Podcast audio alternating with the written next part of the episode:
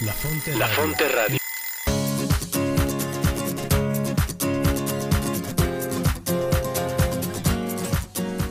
Bienvenidos a tu programa La Brújula. La Brújula. Orientando tu vida con Teresa de Jesús y Juan de la Cruz. Conducido por Cris Torres y Rodo Verduzco. Donde no hay amor, ponga amor y sacará amor. Porque el amor nos hará apresurar los pasos.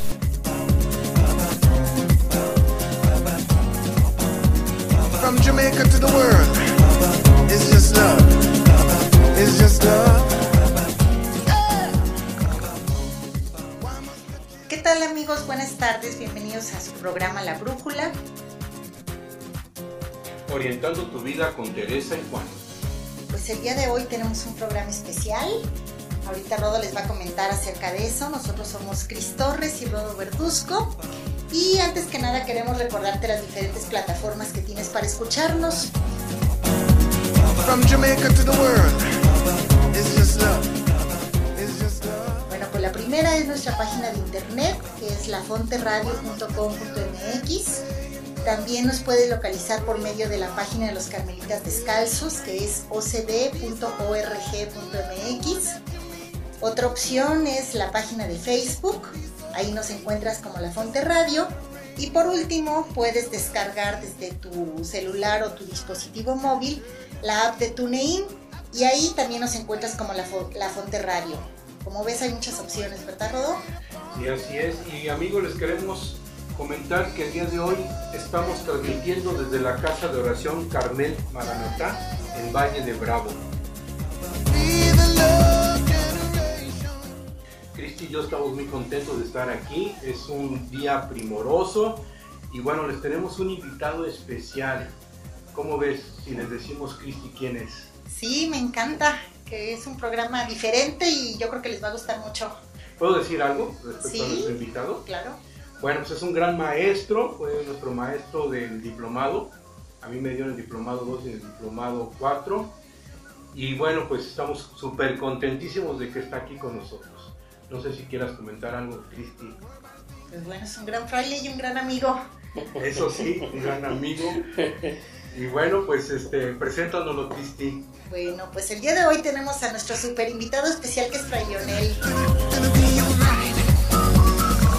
¿Cómo estás, Fray? Hola, gracias, estoy muy bien, gracias a Dios y agradezco mucho la disponibilidad del tiempo que ustedes se hacen para, para este encuentro, de poder compartir juntos esto que nos apasiona tanto como lo es la, la espiritualidad, la experiencia de la santa y del santo. Y así, de una manera sencilla, amistosa, este, una manera también muy, pues también tocando la vida, ¿no? tocando la vida y las experiencias de todos los días. Agradezco mucho a mis amigos, Cristi, Rodo, que, que me hayan invitado. Claro que no soy maestro, yo soy un amigo ciertamente y, y he crecido en esta espiritualidad, en la formación que me, me han brindado en la provincia de los Carmelitas, eh, desde mi noviciado, en, en esta experiencia de ir conociendo a los santos padres. No me siento experto, pero sí siento que, que algo me ha tocado y de eso puedo dar testimonio. Una experiencia de, de lo que he podido leer y comprender de estos grandes místicos de la Iglesia Católica y del Carmelo Descanso, claro. Así es, pues bueno, verán que ya vieron que es un invitado de lujo y pues vamos a, a entrar en, ya en tema. Así es. Y bueno, ¿cuál es el tema, Cristi? Pues bueno, tan, tan, tan. Sí, un temota que la verdad este, nos gustó mucho cuando platicamos con, con Leo. Y bueno, es un tema importantísimo. eh, es como parte de todo lo que hemos venido platicando de la Santa y del Santo. Y bueno, Cristi, dinos cuál es el tema. Pues bueno, el día de hoy vamos a hablar sobre el conocimiento propio, que es un tema muy teresiano. Y pues vamos a charlar aquí con Fray Lionel. ¿Qué es eso del conocimiento propio? ¿Para qué sirve? ¿Si nos ayuda en algo? ¿Cómo lo aplicamos? En fin, ¿qué nos puedes decir? Sí, eh, Cris y Rodo. En principio, en nuestra espiritualidad, eh, en la espiritualidad teresiano, incluso sanjuanista también, es un tema fundamental, es un tema básico de todo aquel que pretende tener una vida interior y bueno, la santa nos da como fundamento de la vida interior, de la vida espiritual, el conocerse a sí mismo. Y muchos han dicho que eh, este tema tiene un, antecedente muy, muy, muy, mucho, antes, ¿no? Con este socratismo, eh, incluso le pusieron el socratismo teresiano, ¿no? El conócete a ti mismo, uh -huh. porque pues es una frase de Sócrates para los griegos, ciertamente, ese de conócete a ti mismo, porque eso cómo nos ayuda, cómo nos ayuda eso de conocernos, en principio para amarnos, para aceptarnos y también para poder mantener relaciones sanas con los demás. Y pues en el caso de la santa, en el itinerario espiritual, pues es el fundamento de una sólida espiritualidad y quien se conoce a sí mismo, desde luego, eh, tiene capacidad de poder tener grande futuro, y aciertos, atino y perseverancia hasta llegar a la unión con Dios como lo proponen nuestros santos. Uh -huh. Oye, ¿y te acuerdas? Eh, bueno, en programas pasados habíamos dicho una frase importante que decía Teresa sobre el conocimiento propio, que es de bestias el no conocerse. Así es, la santa creo tiene tres, tres palabras apropiadas para la falta del conocimiento propio. Dice, y, y, esto lo usaba ella para la promoción vocacional, se ve, cuando mi tía monjas decía que no quería en el Carmelo descalzo, monjas, ni bobas, ni bestias, ni, había otra palabra, ni bobas, ni bestias, ni... Es decir, que, que no fueran inconscientes de quiénes eran ellas, que supieran, pues, así muy bien sobre su, su capacidad, eh, con humildad, desde luego, el conocimiento propio tiene que estar acompañado de humildad, es decir, de verdad, sin inventar imágenes de sí mismo ni máscaras, y con un, la santa admitía a la gente con un sano entendimiento, es decir, con una, una capacidad de sentido común y de convivencia, pero a la base ella siempre cultivaba, desde luego, el, conocimiento de sí. Claro, ahora es un tema eh, muy recurrente también en la psicología actual, porque pues saben ustedes que muchos de los males actuales a nivel psicológico o a nivel de relaciones humanas es por esto, porque la gente casi no se conoce, casi no, les, no sabe ponerle nombre, no ha aprendido a ponerle nombre a lo que siente, a lo que le pasa, a lo que piensa, a lo que pasa en el interior. ¿no? Por eso creo que es base esto de, conocerse, y, conocerse y esto que nos enseña la Santa Madre Teresa de Jesús. Y ella lo que pedía casi, o lo, creo que más lo enfatizaba al principio de la formación de sus novicias, y lo pone tanto en el libro de la vida, en camino de perfección, en moradas, o sea, enfatiza siempre el tema que, que le parece ya clave, que no seamos, como decías, ¿no? bestias, es decir, que le pregunten a uno este, de dónde viene, quién es, y no saber decir, decía ella, es cosa de bestias. ¿no? Qué fuerte, ¿no? Es muy fuerte, sí. o sea, eso que te, pues casi casi como animalito, ¿no? Sí, está muy fuerte esa frase. Y muchas veces, como dices, andamos como dormidos, ¿no? Como a ciegas, a ver a dónde llego, a dónde voy, quién soy, no, no, no nos ubicamos.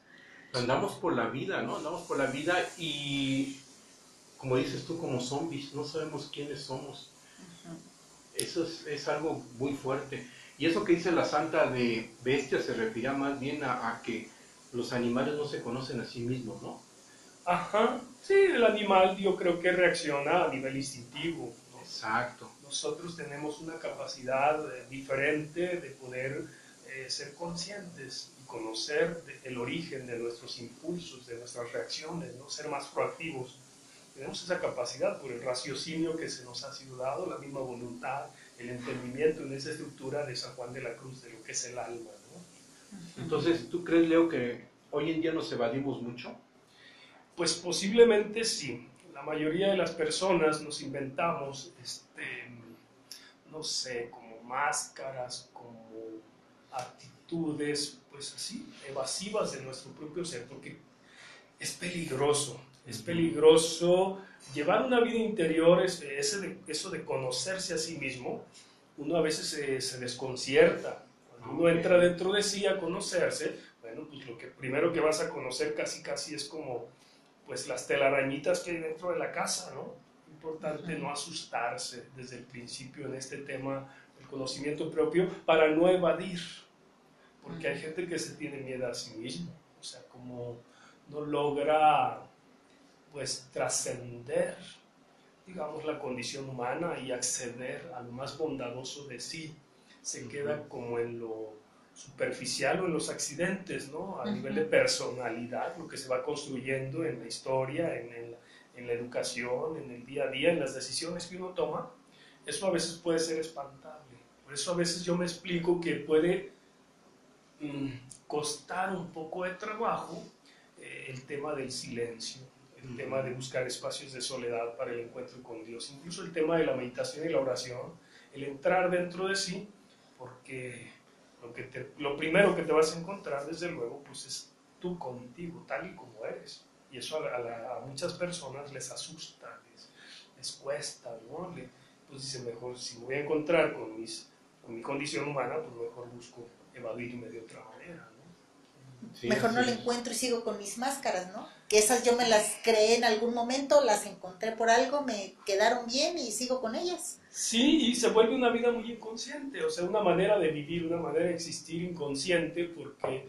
prefiero no contactar con mi fuente interior y andar, pues, como decíamos hace rato en un comentario fuera del programa, andar desparramados, como dice Teresa, andar fuera del castillo, ¿no? Muy cómodamente, pero también sufrientemente. La verdad es que tiene muchos costos el no conocerse a sí mismo. Pero al final da satisfacción, ¿no? Ya que me conozco claro. y que me ubico, es maravilloso. Claro, porque entonces descubres que, que hay dones, que hay virtudes, que, Dios ha sido muy bondadoso con uno mismo, o sea, para, para eh, dotarlo, dotarlo de gran capacidad, de gran anchura, de gran hermosura. O sea, cuando se ve desde dentro, se ve como ese gran potencial, esa gran capacidad de lo que realmente es uno. Claro, la santa indica que para eso de conocer esta parte hay que hacerlo con la mirada de Jesús, con la mirada de Dios. Si lo vemos desde lo muy eh, paganamente hablando humano, ¿no? Uh -huh. Claro, entonces vamos a ver, pues, enjuiciando de una manera muy, a veces hasta eh, hiriente de nosotros mismos y, y pues yo he escuchado a veces gente así como muy, hablando de sí misma de una manera muy despectiva. O sea, como dices, ah, caray, que poco se conoce o que poco valora lo, lo, lo, lo, que realmente es la persona, porque se queda en lo superficial, en los, en los accidentes, en los acontecimientos incluso, o, o, a nivel de sentimientos negativos o tóxicos, ¿no? Uh -huh. Sí. Y fíjate que yo me acuerdo mucho que en los diplomados, eh, sobre todo en la parte de los intensivos, que es este, la, pues unos ejercicios mucho más, un fin de semana donde practicábamos de alguna manera la experiencia de, que vivimos en el diplomado, donde para mí era bien difícil guardar silencio, como dices, eh, León. ¿Por qué? Porque yo no quería tocarme. Me costaba mucho trabajo darme cuenta y saber quién soy yo. ¿Por qué? Porque estaba lleno de apegos, máscaras y corazas. Y bueno, era lo que yo había aprendido.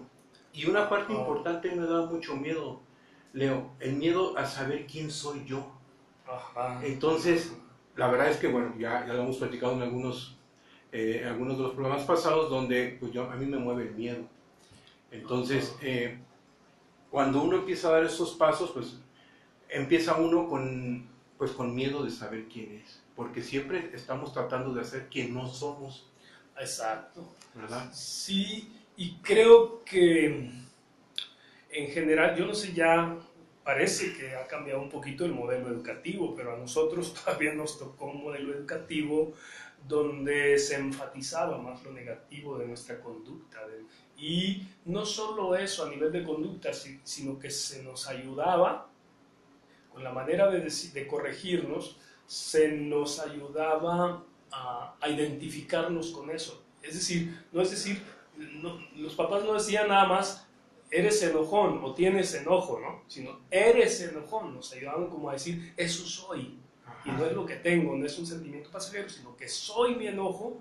Entonces a veces uno se identifica con ese tipo de estructuras y pues se va creando uno, uno identidades como falsas de sí mismo, desastrosas y tóxicas, que claro, le proponen a uno de entrada el conocimiento propio y dice uno, ching, o sea, ya sé quién soy, soy, soy todo toxicidad, ¿para qué me meto más? ¿Me voy a asustar o no me gusto?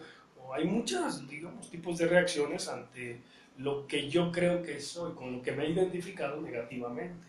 O que has aprendido, por ejemplo, el deber ser. Es algo que ya aprendimos y entonces Ah, todo bueno, lo igual. tengo que hacer así, ¿no? Sí, sí. Con esa estructura del deber ser y todo tiene que salir de una u otra manera como yo pienso, como yo Sí. creo y entonces no necesariamente tiene que ser así. ¿Por qué? Porque pues, yo también tengo debilidades, Sí, y sí. ¿verdad? Así es.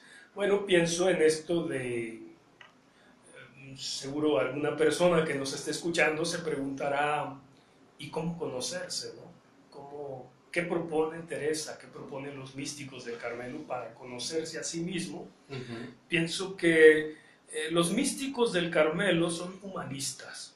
Claro, son hombres y mujeres de fe, pero nos ayudan, ante todo, van a poner como fundamento del conocimiento propio el entrar dentro de sí. Es decir, eh, el descubrir el mundo interior, la, la riqueza, la capacidad, lo- todo lo que tenemos como, como criaturas de Dios, ¿no? como, como seres creados, pues es un gran potencial, a veces desconocido y poco usado para las relaciones humanas y, resol- con resolución de conflictos, de situaciones que se nos van apareciendo, apareciendo en la vida. ¿no? Entonces pienso que en principio es entrar dentro de sí, interesarme un tanto. Por ejemplo, ahora se usa mucho el tipo de cosas de este familiograma y ese tipo de cosas. Interesarme. ¿Quién fue mi abuelo? ¿Quién fue mi abuelo? Mi abuela, mi- mis, mis padres que han vivido, cuál ha sido su experiencia de Dios, sus crisis, sus o sea, como un poquito más hondo, incluso a los bisabuelos y más atrás, cuanto más se pueda, porque conocer más atrás nuestros antecedentes a nuestros padres y abuelos es, es conocimiento de uno también. Incluso a los hermanos, cómo nos educaron, qué manera, eh, nuestros profesores, nuestros tíos, las experiencias que vivimos, cómo nos marcaron. Bueno, pues por ahí va el tema del conocerse a sí mismo. De tal manera que cuando le digan a uno, tú eres esto, uno pueda realmente confirmar o decir, no, esto no soy porque yo me conozco, esto sí soy porque yo me conozco. Y bueno, pues tener mayor claridad en esto. Claro. Oye, y Teresa, bueno, varias veces hemos comentado que ella, todo lo que escribe y lo que nos comenta no es sobre lo que leyó, lo que le dijeron, Ajá. sino cosas de su experiencia. Ella no tenía ni enneagramas, ni tenía todas esas herramientas psicológicas no. que tenemos ahorita. ¿Y ella cómo le hacía para eso del conocimiento? Digo, porque si no lo comenta es porque lo experimentó y vio que, Sí, sí, sí. que servía de algo, ¿no? Que nos ayudaba para algo. Claro. Pienso yo que la santa fue muy afortunada, porque en principio era una mujer que le ayudaron a estructurar su pensamiento con buenas lecturas desde niña. O sea, fue una niña formada en cuanto a lecturas. Después, muy amada, muy querida, muy valorada. Y en- entiendo yo que en sus primeras etapas de formación tuvo muy buenas maestras también que le acompañaron en su proceso de introspección. Y, y además, los dotes que ella tenía de, de- de por sí de naturaleza para esa habilidad, desarrollar esa habilidad del conocimiento propio, porque pues era avispadísima, o sea, la santa era muy afable, era, era, dicen que tenía una gracia, la gracia del decir, Mm. la gracia de saber ponerle nombre a lo que le pasaba, ¿no? Ujú. era muy, como buena mujer, intuitiva, pero también quisquillosa, inquieta, así como curiosa, pero humilde, es decir, para atinar y poner palabras adecuadas a lo que le pasaba. Entonces se volvió como especialista, maestra, doctora ahora de la iglesia, de la palabra en cuanto a la vida interior. Nos ayuda a poner con pureza el nombre. Ahora eso se le llama en el tiempo de Wittgenstein a fenomenología del espíritu, ¿no? A ponerle con pureza nombre a los, nominar eh, un tanto la vida interior, el, el- eh, los sentimientos, las emociones, los pensamientos, las decisiones, los movimientos internos, lo, lo que viene como inspiración, lo que viene como estímulo. O sea, eh, la santa era una, una mujer naturalmente dotada de esa capacidad de introspección, por eso es que, es que bueno, pues valora, valora este, este tema, esta, esta, sí, el tema del conocimiento propio cuando acompaña a otras personas. Además, no solo en sí, la santa era muy observadora. Acompañó a muchas personas, a muchas monjas, incluso a frailes, y se fijaba en los laicos cómo, cómo procesaban ¿no? y cómo también a veces carecían de conocimiento propio. Ella fue enriqueciéndose de experiencias personales y experiencias de los demás para poder decir que el conocimiento propio es fundamental en todo proceso de vida espiritual para tener éxito ¿no? en, en el, en el camino. Claro. Oye, también he oído que ella tenía muchos confesores y no era tanto de que se confesara, o sea, que pecara tanto que tenía que estarse confesando cada rato, ¿no? Pero como que ella sentía también la necesidad de confirmar todas esas cosas que, que, que se le venían a la mente o que aclarar muchas, muchas ideas, o no sé cómo llamarlo. Eso es una manera también de conocerse, ¿no? Sí, ella fue, en este sentido de vida espiritual, fue muy intensa, vivió una fe muy intensa. Es decir, eh, yo creo que le llegaban interiormente experiencias como y, a nivel de, pues, muy, muy fuertes, como un torrente, ¿no? Constante que ella ten- tenía todo el tiempo que estarlos cachando y bueno, tenía que compartirlos. Yo creo que si no los compartía, la santa se ahogaba. Se ahogaba porque era tan, tan bendecida en ese sentido. Ah, bueno, ella dice que no solo era ella, sino que todo ser humano siempre recibe. De Dios siempre está recibiendo. Cuando alguien entra dentro de sí se da cuenta. Para eso hay que entrar. Pero dice, siempre todo aquel que entra se va a dar cuenta que, que Dios siempre está dando, dando, dando. Mas no todos, dice, tienen la gracia de poder ponerle nombre. Y lo otro, no solo ponerle nombre, sino poder comunicarlo. Y ella era una experta en eso. Dice, le contaron más de 380 confesores. O sea, gente con la que tenía necesidad de hablar. Ella era una incansable buscadora de la verdad. O sea, quería saber a fondo de dónde le venía todo ese mundo de, de- de imágenes, todo ese mundo de, de inspiraciones, ese mundo de intuiciones y pues todo su mundo interior que era así como muy, muy intenso, ¿no? Bueno, a, a raíz de que ella se tomó en serio la vivencia de la fe también. Pues sí. Y también, bueno, tú eres psicólogo. Ahorita hay una Ajá. teoría muy famosa de, de que nos reflejamos con las otras personas, ¿no? Sí. Yo creo que también es una manera de, de irnos conociendo, que, de qué me reflejo yo con los demás. ella tenía un dicho, no lo recuerdo literal, pero, pero un poco así como, no hay persona que nos conozcan mejor que los que viven con nosotros. O sea, porque pues, nos ven todos los días, o sea, Sí, claro. ellos son los que más o menos eh, nos ayudan a no engañarnos. Chave Canales es una psicóloga que, que en el Carmen de Toluca nos ha orientado mucho en este campo del desarrollo humano y eh, tiene un dicho que ya la hizo famosa ella. Yo siempre que digo ese dicho, hablo de ella, ¿no? Eso de que lo que te choca, te checa, ¿no? Claro. Y por otro lado, como que los demás son tu espejo. Es decir, en los demás, en las relaciones de los demás también nos conocemos.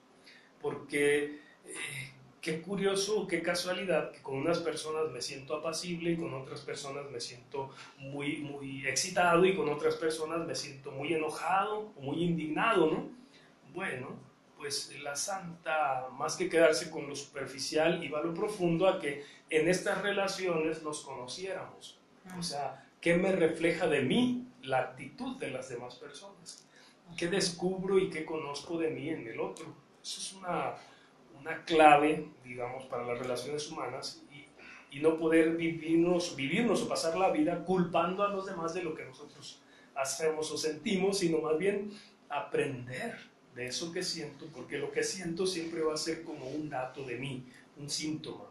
Ella tenía la creencia que, de que si nosotros ya estuviéramos sanos, unidos al Señor, los de- hubiera una relación muy pacífica hacia afuera. Es decir, si, eh, si yo sigo moviéndome, por ejemplo, muy... eh, este, con mucha ansiedad con cierto tipo de personas, quiere decir que algo todavía no termino de acomodar de mí. El problema no es ellos, soy yo. El problema lo traigo yo dentro sin resolver. Eso. Oye, Leo, ¿y qué hay que nosotros reaccionamos de acuerdo a lo aprendido en la memoria? Dicen por ahí que más del 90% de lo que hacemos es de acuerdo a lo que tenemos aprendido. Sí, o sea, creo que eh, dicen por ahí algunos psicólogos que lo fundamental en la vida, lo fundamental en la vida se, se, se aprende a los tres años. ¿A los tres años? O sea, a los tres primeros años de la vida tú ya aprendiste todo lo que tenías que aprender. Y lo demás es repetición, a nivel de comprensión. O sea, que somos como una esponjita. Así es. Y entonces es tan importante eso de, las, de los primeros tres años de la vida, incluso lo- el tiempo de gestación del bebé, porque el bebé es así como una esponjita aprendiendo, estructurando, hasta cierto grado también defendiéndose de la vida.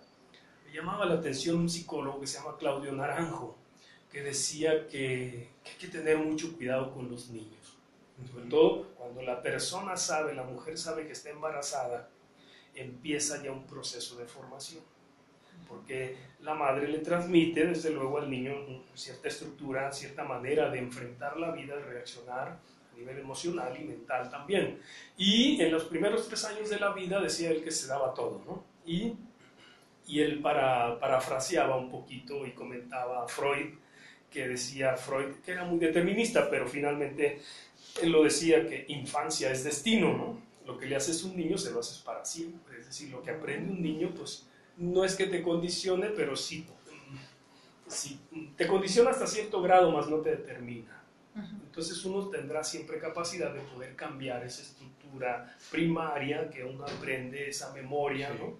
Eh, purificarla, dice San Juan de la Cruz, Ajá. pero bueno, este, sí condiciona y sí se aprende en los primeros años y eso muchas veces, si no se atiende a través de este tema del conocimiento propio, esto del conocimiento propio abarca varios temas, la cuestión de la autoestima, la autoaceptación, el autoperdón, la, auto, este, la comunicación, la estructura un poquito de sentimientos, de emociones, todo el tema de los límites, que muchos se trabajan esos temas en el Carmen de Toluca y en otros centros de espiritualidad que tenemos los carmelitas en México.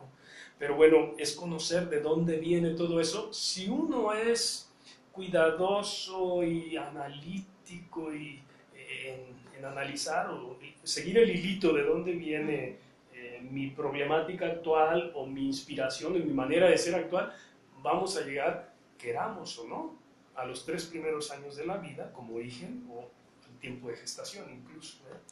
Mucho, muy fuerte. Muy interesante, ¿verdad, Cristi? Sí, está, me está gustando el tema, De conocimiento muy propio. amplio. Ahí. Pues, ¿qué les parece, amigos, si regresamos después de este corte musical? No se vayan. La Fonte Radio, emanando espiritualidad y vida, para aprender a vivir y ser mejor en la vida desde la espiritualidad carmelitana, siendo amigos fuertes de Dios por medio de la oración y meditación de la palabra del Señor.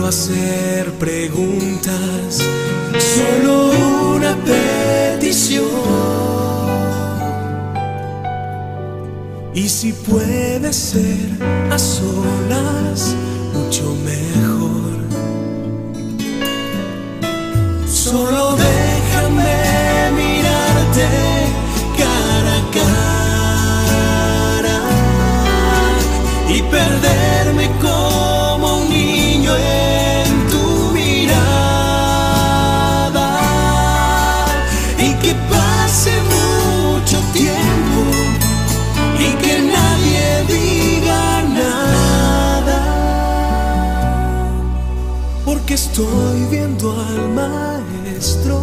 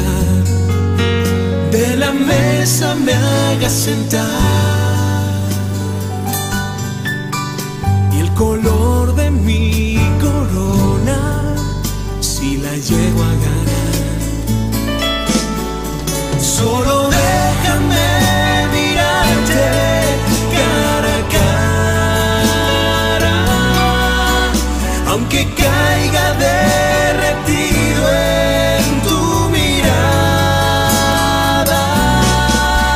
derrotado y desde el suelo tembloroso y sin aliento. Aún te seguiré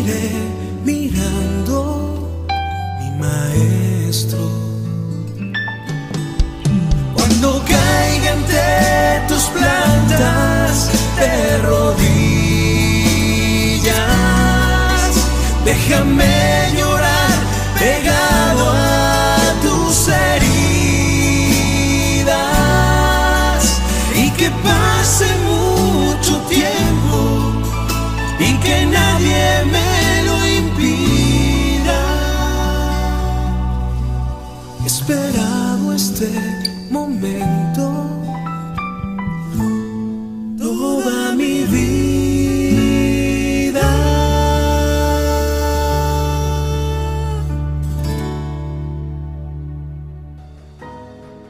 La Fonte La Fonte Radio, emanando espiritualidad y vida. Un espacio que ofrece buenas noticias para el hombre de hoy, donde encontrarás meditación de la palabra de Dios, oración, formación humana y espiritual, reflexiones que te acompañarán en el camino de la vida.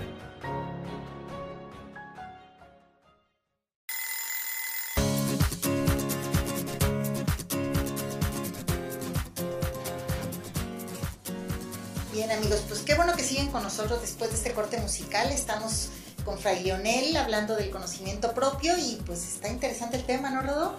Sí, muy interesante. Es un gran tema y qué bueno que tuve la oportunidad de estar aquí con Fray Leonel. Y bueno, yo te tengo una pregunta, Leo. Dime, dime. ¿Cuánto tiempo le tengo que dedicar para conocerme y darme cuenta quién soy y la otra, si yo lo puedo hacer solo? Ok, en principio la santa nos dirá de una manera muy asertiva que, el conocimiento propio no tiene fin mientras estemos vivos. O sea, es decir, el conocimiento propio dura toda la vida. Pienso yo que eh, como estamos en esta línea del desarrollo humano, cada etapa que vamos viviendo nos va dando datos de manera progresiva de nosotros mismos y nos vamos redescubriendo de tal manera que vamos pasando y si, si, si ponemos atención en quiénes somos, atención desde el interior, entonces vamos descubriendo en cada etapa datos nuevos y vamos enriqueciendo nuestro, lo que vamos consiguiendo como nuestra propia identidad o individualidad. Mm, yo creo que es imposible hacer un camino solos. Eh, sí y no. Solos, es decir, todos necesitamos de todos. Somos seres sociales, es decir, nos van construyendo también los demás o los demás nos van espejeando o también nos van eh, sacando de nuestras propias mentiras cuando uno se puede encajonar en ese tema, ¿no? Pero bueno, sí necesitamos de nosotros, aunque es un camino individual. El ir construyendo la propia identidad, por lo menos construyendo la conciencia de lo que soy, sí lleva, lleva bueno, ese grado de individualidad. Se tiene que hacer solo, poder descubrir, por ejemplo, las propias virtudes. Eh, ah, pues para eso quiero comentar que la santa dice que el mejor espejo en el que nos podemos ver se llama Jesús. Dice, Él es el techado. Es decir, para conocerme realmente, pues bueno, hay gente que conoce un aspecto de su vida con cierto artista, cierto personaje, cierto autor de una lectura, ¿no? Pero la santa apuesta por un conocimiento profundo y real partir de la mirada puesta en Cristo. Es decir, Él me refleja realmente quién soy, me conoce tanto, más que yo mismo, ¿no? Entonces, este camino es individual en sentido cuando es interior, desde luego en ese encuentro tan personalísimo con, con Jesús, pues es que uno va descubriendo, dice, miremos su humildad para ver nuestra bajeza, miremos su limpieza para ver nuestra suciedad. La santa dice realmente quien nos puede espejear quiénes somos es. Y bueno, de que necesitamos a los demás, claro que los necesitamos porque pues eh, en este camino de la interioridad son muchas voces que hay que escuchar y discernir. Entonces, para no perderse, necesitamos mínimo una persona de experiencia a nuestro lado, o varias, si se puede mejor, que nos vayan a orientar, para no perdernos en el camino. Oye, Leo, si yo quiero saber cómo estoy en el conocimiento propio, ¿me puedo dar cuenta en cómo son mis relaciones con los demás? Totalmente, totalmente. Es, es que nos pongamos a prueba, ¿no? Eh, Ajá. Si, por ejemplo, tuve una situación problemática con una persona, yo puedo decir, si yo creo que ya avancé en el conocimiento propio, pues voy a volver a retomar esa relación, pero ahora desde mi parte saludable. Y si logro yo, por ejemplo, fluir, digamos, en la relación de una manera menos tóxica, menos afectado, menos herido, a lo mejor es que puedo decir, pues ya, ya la superé, ya crecí, ya trascendí, ya, ya aproveché en este tema del conocimiento propio, ya no soy tan principiante, diría San Juan de la Cruz, ya crecí, ya pasé un poquito, más en cuanto a los aprovechados, ¿no? a, a los avanzados. Ok, y hablando de San Juan de la Cruz, ¿cómo ve San Juan el tema del conocimiento propio? Pues mm, quizá no es un tema tan desarrollado como tal, eh, como lo hace la santa, que lo dice tal cual, conocerse a sí mismo, conocimiento propio, conocimiento de sí. El santo lo, lo dirá de otra manera, desde luego, hablando de, de- del alma, del alma, que, que es necesario para que entre en noche caer en la cuenta de quién es y dónde está en su situación. Dice él que, bueno, de la poquedad de la vida, que es muy corta, de caer en la cuenta de que pues hay que rendir cuentas en cierto momento, de, de lo, de, de quién, cómo estoy en este momento frente a mí mismo y los demás. Y para poder ponerme en noche necesito, pues en principio, conocer en qué grado estoy, digamos, en qué momento estoy. Eh, la santa iría fuera o dentro del castillo, ¿no? En este caso, fuera o dentro de la noche, ¿no? en este proceso de desarrollo eh, humano, espiritual. Eh, para el santo es bien importante conocer el tema de las heridas. Nosotros somos, dice él, eh, seres humanos heridos. Ajá. Eh, por un lado, la vida nos ha herido, nos ha creado esas heridas, necesidades. Y a veces nos hemos mm, pues vuelto un poco tóxicos porque no sabemos enfrentar las heridas. El santo presenta tres tipos de heridas. Y hay que conocerlas para, para poder trabajarlas y poder superarlas. La herida de los recuerdos, ¿no? que está en la memoria, la herida del- de los deseos o apetitos, adicciones, que está en la voluntad, y la herida de los miedos, que opera en el entendimiento y con miras al futuro. Generalmente el futuro nos genera ese miedo.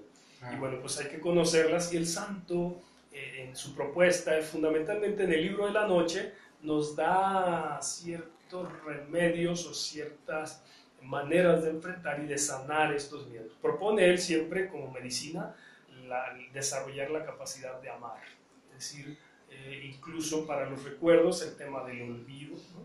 Eh, para los deseos, pues ponerse un poquito a dieta, a dieta de esos apetitos y entrar en noche, purificar, ¿no? O sea, este, entrar en esa, dirían este lenguaje médico, en terapia intensiva, para poder este, volverle su capacidad natural a, nuestros sentidos. Y bueno, este, también el tema de los miedos, desarrollando una actitud de esperanza, esperanza. Eh, de tal manera que el santo propone como medicina, la vida cristiana desde luego, la fe, la esperanza y el amor, dependiendo de la facultad o del apego, de la herida que tengamos. Ah, ok. Wow, muy interesante. Oye, volviendo un poquito a lo que nos dice Santa Teresa, okay. ella mencionaba en alguno de sus comentarios que la oración nos ayuda al conocimiento propio. Sí, sí, te acuerdas que hablábamos al principio del tema de la introspección, o sea, el conocimiento se da siempre en un encuentro. Es tan, tan importante el tema del conocimiento porque lo que no se conoce no se ama. Entonces, eh, incluso la misma palabra conocer es igual a amar, amar es igual a conocer, en el lenguaje bíblico y en el lenguaje de los místicos también. Y es en la oración, en un trato de amistad con quien sabemos nos ama, es decir, con Jesús, que nosotros podemos eh, conocernos. Este, va de la mano, va de la mano. Contemplar a Jesús eh, nos lleva precisamente a, a reflejarnos y a tomar conciencia de quién somos. De tal manera que la santa dice que, conocer a Dios, si uno se interesa por conocer más a Dios, eh, tienes como consecuencia el conocimiento propio. Y si te interesas por el conocimiento propio en el ámbito de la vida espiritual y de la fe, claro, viene el conocimiento más grande también de Dios. Te vas uniendo cada vez más a Él, porque conocerse eh, te vuelve más humilde, más, verdad, más verdadero. Crece la conciencia crece la conciencia de quién soy yo, quién es Él, y bueno, diría la santa, y, cómo hay que tratarlo, ¿verdad? Cómo hay que tratarlo, que con un poquito de educación, diría ella, ¿no? Este, eh, saber quiénes somos, quién es Él, cómo hay que tratarlo, para poder perseverar en este trato de amistad.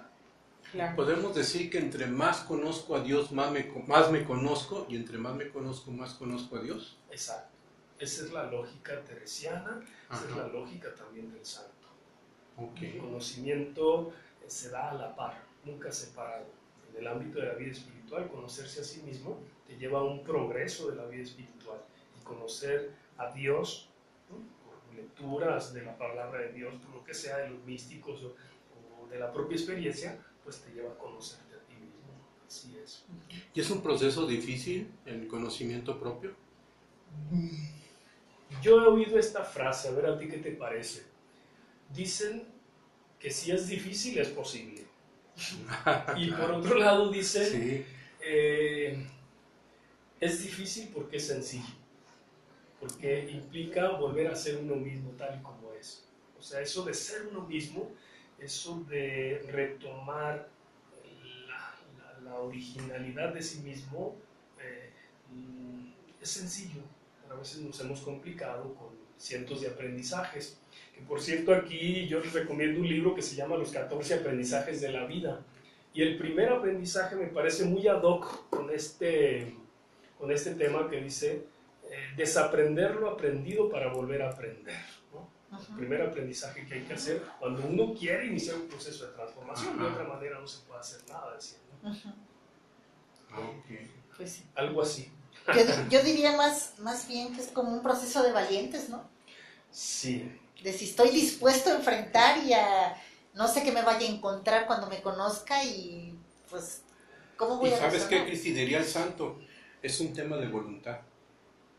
Sí. De nuestra propia voluntad de querer hacer las cosas. Pues sí, Rodo, también pienso y le complementaría la idea que, que ustedes comparten, que es un don y es una tarea es decir, por un lado es un acto de voluntad, pero también la gracia, o sea, de Dios interviene, el Espíritu Santo nos da la capacidad, nos va abriendo cuando es momento la capacidad de poder recomprender de una manera distinta y mucho más profunda. Porque una vez que conoces una área, una parte tuya, aunque digas tú, ay, volví atrás, ya nunca retrocedes conforme va pasando el tiempo vas conociendo otra parte y se va, se va ensanchando, se va, se va haciendo grande el conocimiento, ¿no? como la piedrita que cae en el centro del agua y se van haciendo esos círculos a lo largo de la vida. Todo es, además, me parece muy atrevido poder decir esto, pero nunca dejamos de conocernos. A veces uno puede autoengañarse o caer en una cierta... Se, vuelve, se puede volver uno como cínico o como mentirosito o como evasivo, pero de que nos vamos conociendo conforme va pasando la vida es, es un hecho, porque tarde o temprano nos vamos descubriendo pues, a nivel de sentimientos, pensamientos, este, movimientos interiores, quiénes somos, ¿no? Aunque no siempre atinamos en ponerle nombre, pero pues bueno, la vida nos va llevando hacia allá. El desarrollo humano natural, digamos, nos lleva a conocernos, aunque espiritualmente también si nosotros nos cultivamos en ese trato de amistad con Dios, también nos puede llevar eso ordinario que todos los días le hablamos al Señor, nos dejamos que nos hable, o leemos la palabra, o vamos a la misa, o nos confesamos y todo eso. Todos esos ejercicios nos pueden llevar a conocernos y conocer más a Dios también, naturalmente, si perseveramos este, como, como en este ejercicio constante ¿no? de vida espiritual. Y claro, desde luego, como decía, Dios, Dios nos va iluminando también. Él hace su trabajo en nosotros cuando nosotros nos disponemos a de veras con verdad y con sinceridad conocernos y crecer. Uh, Dios ahí hace mucho, hace mucho cuando estamos dispuestos. Pero así como dice Teresa, ¿no? Yo hago eso poquito y Dios lo hace más grande, eso, eso poquito que yo inicio, ¿no? Exacto. y hoy te estaba pensando, bueno, mis reacciones van cambiando y son diferentes aunque sea, ante la misma circunstancia, ¿no? La madurez, la edad, este, El, trato con las personas con las que convivo, pues ya no reacciono igual ahorita ante un hecho como lo hacía hace 20 años o como a lo mejor lo voy a hacer más grande, ¿no? Y curiosamente, fíjate que cuanto más nos toca vivir experiencias difíciles, eh, son como, como experiencias o, acontecimientos privilegiados para conocerse más en cuanto a la condición humana, la fragilidad que tenemos, las limitaciones, un poco también las, las capacidades, ¿no? Es decir, la gente que le ha tocado vivir cosas duras, pérdidas así fundamentales, muy gruesas, papá, mamá o abandonos, es gente muy profunda, ¿eh? O sea, gente que sufre, gente que, que, percibe la vida distinta. Por eso es que vemos a veces diferentes grados de conocimiento, aunque la gente tenga la misma edad. Por ejemplo, podemos ver adolescentes muy superficiales y adolescentes muy profundos. O sea, como niños a veces que parecen adultos porque les ha tocado una experiencia dura de, aprendizaje. O adultos muy inmaduros y otros adultos de veras ya sabios. ¿no? depende cómo se abrieron a poder eh, hacer hermenéutica o una interpretación de lo que ha vivido cada quien.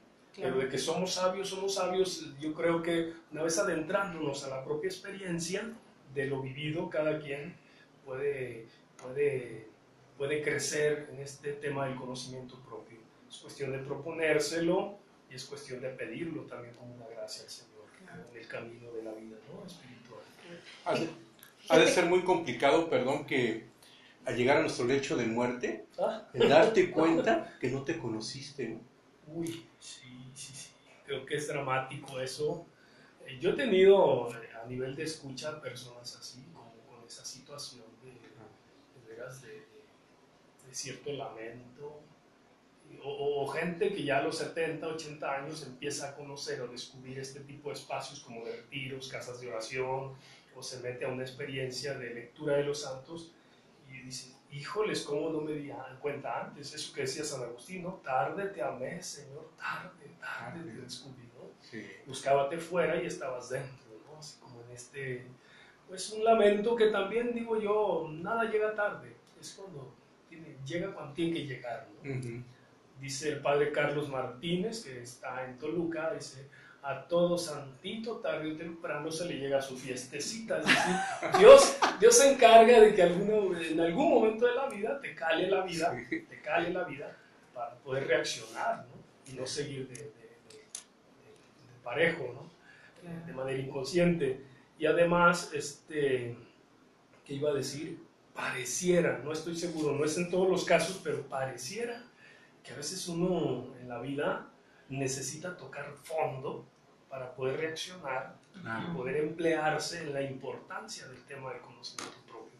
Bueno, pues desde luego las historias son distintas en cada quien, pero yo he visto muchos casos que la gente empieza a hacer introspección hasta que ya se siente, pero a tope más, muy enferma, muy intoxicada, que en su depresión, que en su situación de dificultad de pareja o lo que sea, este, busca una herramienta porque dice, ya, no puedo más, no sé qué hacer conmigo, ¿no?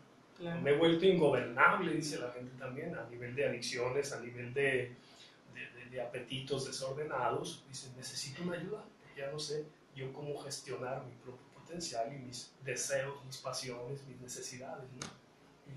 Claro. O, bueno, cuando se nos abre la conciencia, ¿no? Yo recuerdo cuando estaba saliendo del diplomado, después de estudiar cuatro años, platicaba con un fraile y entonces, ay, ¿qué te pareció el diplomado? etcétera, ¿no? Le dije, me encantó, me cambió la vida, estoy fascinada con esto. Le dije, pero lo aprendí muy tarde. Dije, y eché a perder a mis hijos, me hubiera gustado estudiar esto cuando mis hijos estaban chiquitos. Y me dijo muy sabiamente, pues es que no hubieras hecho caso estabas en otro canal y dije, pues tiene toda la razón. O sea, yo no sé si, no sé, 10 años antes yo hubiera puesto la atención o el interés. Como dices, cada cosa llega en su momento. Yo pensaba que fue tarde, pero pues por algo fue en ese momento. O sea, siempre, yo siempre está actuando, pero espera el momento que uno esté listo para empezar a que nos demos cuenta. Como dijo hace rato Leo, el darse cuenta de cómo estoy, que necesito trabajar y y darme cuenta quién soy.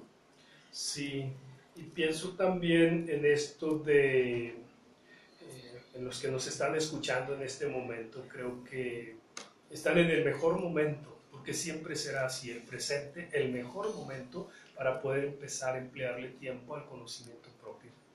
Eh, no se esperen, no se esperen porque mientras más espera uno más sufre. es el que menos se conoce, pues más sufriente anda por la vida como víctima, ¿no? Todos me hacen y cuando en realidad yo soy el que también eh, provoco ciertas situaciones, consciente o inconscientemente, por tanto es fundamental conocerse. Ciertamente, como digo, es peligroso conocerse, pero es más peligroso no conocerse, porque pues, siempre será más peligroso vivir inconscientemente, reactivamente, y será mucho más proactivo, será mucho más sano vivir conscientemente y decidir lo que uno hace con, eso, con mayor conciencia. ¿no? Es parte de nuestra felicidad.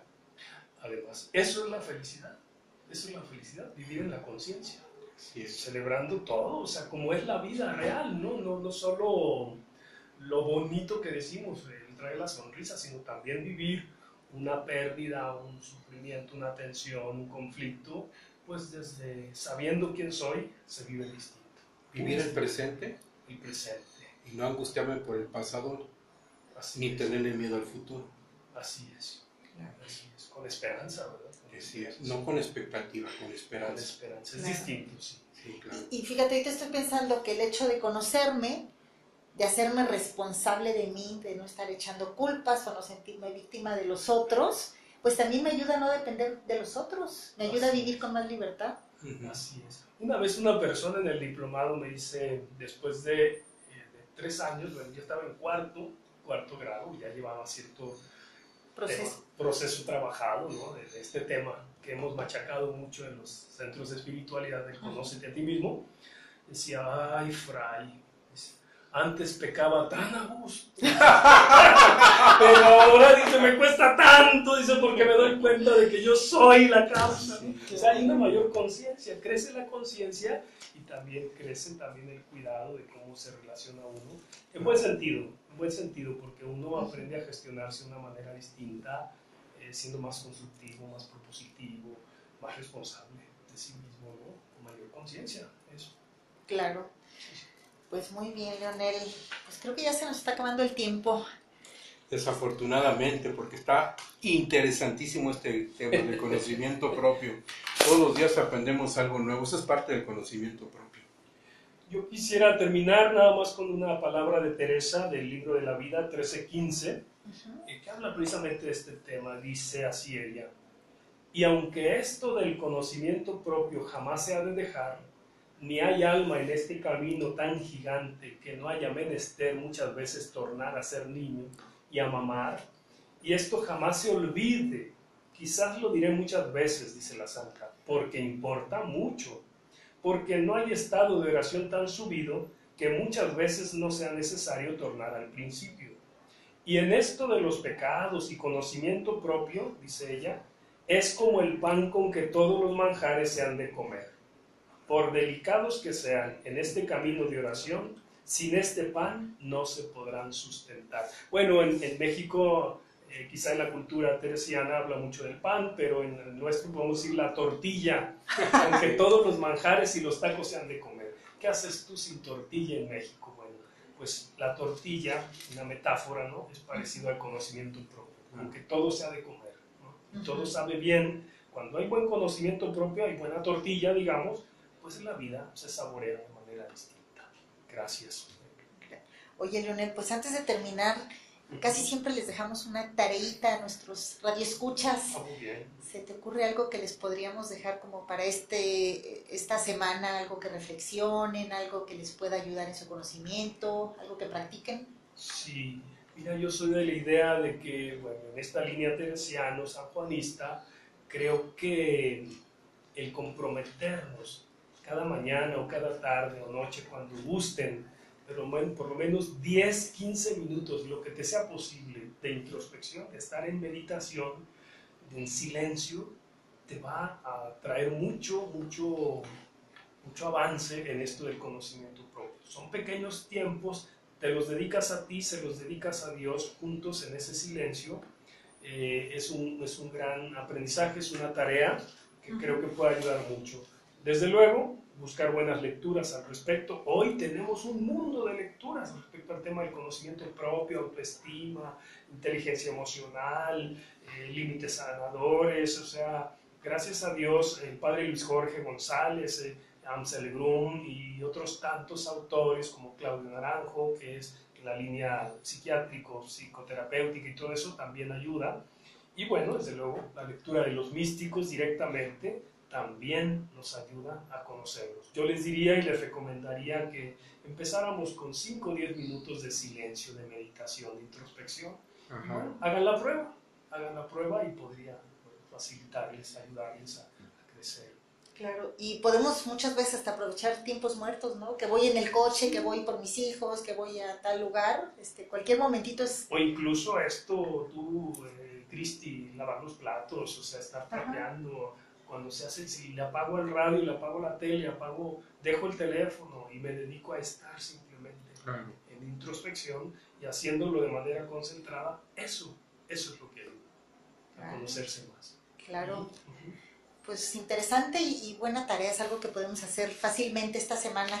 Pues espero que sí, que se animen y que puedan disfrutar Pues amigos, les queremos agradecer que nos hayan escuchado y sobre todo a nuestro gran invitado, a Leo, a Fray Leonel, Gracias por estar aquí con nosotros, te agradecemos mucho aquí desde este preciosísimo lugar, aquí en Maranatá, en Valle de Bravo. Aprovecho para invitarlos a esta casa de oración, es una casa para todos. Como decía el padre Rafael Checa, la oración contemplativa es para todos, así es que este es un espacio privilegiado con jardines, espacios disponibles para eso. Eh, aprovechen, está aquí en México, está a la mano y bueno, es cuestión de organizarse. Que Dios les bendiga y gracias también Rodo y Cristi por invitarme a compartir este espacio que me apasiona tanto y que veo que ustedes lo hacen con mucho amor y mucha profesionalidad además. Gracias por su apostolado. Con mucho corazón, más bien. Pues les agradecemos mucho amigos y este, pues los esperamos dentro de ocho días en nuestro programa. Y recuerden, el que anda en amor ni cansa ni se cansa. Porque camina mucho en poco tiempo.